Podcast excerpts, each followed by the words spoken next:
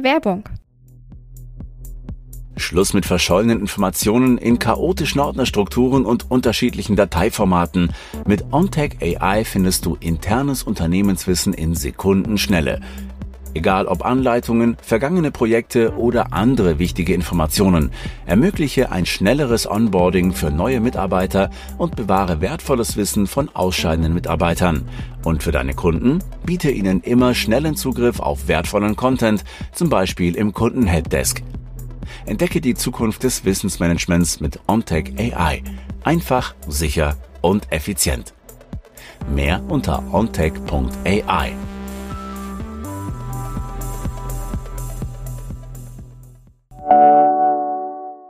Werbung Ende.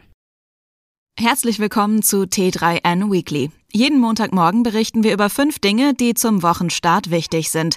Heute geht es unter anderem um Klimaschutz im Homeoffice, Teslas aus dem Baukasten und den Verkauf von AVM. Der Name Fritz wurde im angelsächsischen Raum während der beiden Weltkriege und in der Zwischenkriegszeit gern als abwertende Bezeichnung für Deutsche verwendet. Schon deswegen klang es immer sehr nach Klischee, dass ausgerechnet die Fritzbox hierzulande die wohl bekannteste Routerfamilie ist. Bis zu zwei Drittel der Deutschen gelangen mit einer Fritzbox ins Internet. Grund dafür ist aber vermutlich weniger der Name als vielmehr die Reputation, die sich der Berliner Hersteller AVM über die Jahre aufbauen konnte. Jetzt steht der Hersteller zum Verkauf. Das könnte Folgen haben, nicht nur für Fritzbox-Fans. Mehr dazu erfährst du gleich.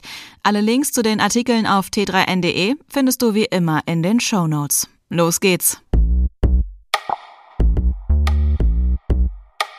AVM gibt es seit mehr als 35 Jahren. Jetzt berichtet das Handelsblatt, dass die Gründer über den Verkauf ihrer Firma nachdenken. Interesse scheint vorhanden zu sein. Immerhin macht das Berliner Unternehmen einen Jahresumsatz von 620 Millionen Euro. Wie genau es weitergeht, bleibt unklar. Aus dem Unternehmensumfeld heißt es jedoch, die Gründer sollen gezielt nach einem Partner suchen, der das Erreichte weiterführt, statt sich nur an Patenten und Technologien zu bedienen.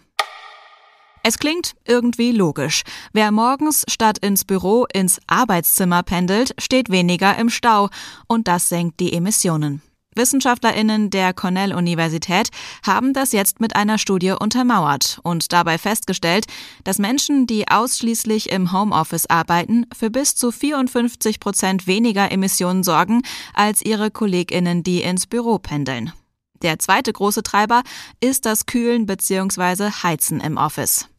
Zur Wahrheit gehört allerdings auch, diejenigen Studienteilnehmerinnen, die über das Homeoffice Emissionen eingespart hatten, zeigten sich im Privaten verschwenderischer und unternahmen beispielsweise mehr Flugreisen. Die neuen iPhone-Modelle sind da. Vor allem die Geräte der teureren Pro-Reihe machen aufgrund ihres neuen Titangehäuses eine äußerst gute Figur, wie unsere ersten Stunden mit den neuen Smartphones zeigen. Zumal die Geräte nicht nur leichter sind, sondern dank des abgerundeten Gehäuses auch besser in der Hand liegen. Tatsächlich wirkt das iPhone 15 Pro dadurch sogar zierlicher als der Vorgänger, obwohl es minimal dicker ist. Weniger als eine Stunde soll es künftig dauern, wenn Tesla eines seiner ikonischen Elektroautos zusammenbaut. Dafür setzt das Unternehmen auch auf eine Baukastentechnik, die an Lego erinnert. Wichtige Hauptmodule sollen parallel gefertigt und von Robotern dann wie Lego-Steine zusammengesetzt werden. Außerdem soll die Anzahl der Teile, die verbaut werden müssen, reduziert werden, unter anderem mit Hilfe von Gussformen aus dem 3D-Drucker. Bisher dauert es ungefähr 10 Stunden, einen Tesla zusammenzubauen.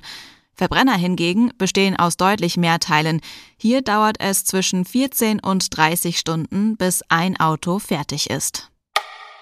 Wir wollen dir jetzt nicht den Montagmorgen versauen, aber es hilft ja nichts. Bis zum 2. Oktober musst du höchstwahrscheinlich deine Steuererklärung abgeben. Bevor du jetzt in Verzweiflung versinkst, haben wir ein paar Tipps für dich, wie dir die lästige Pflicht leichter von der Hand geht.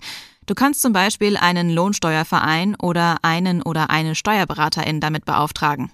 Wer gerade wirklich keine Zeit dafür hat, kann auch eine Fristverlängerung beantragen. Das geht sogar formlos. Danach kannst du auf diverse Softwareanbieter zurückgreifen und musst dich nicht allein durch den Papierwust wühlen. Du schaffst das.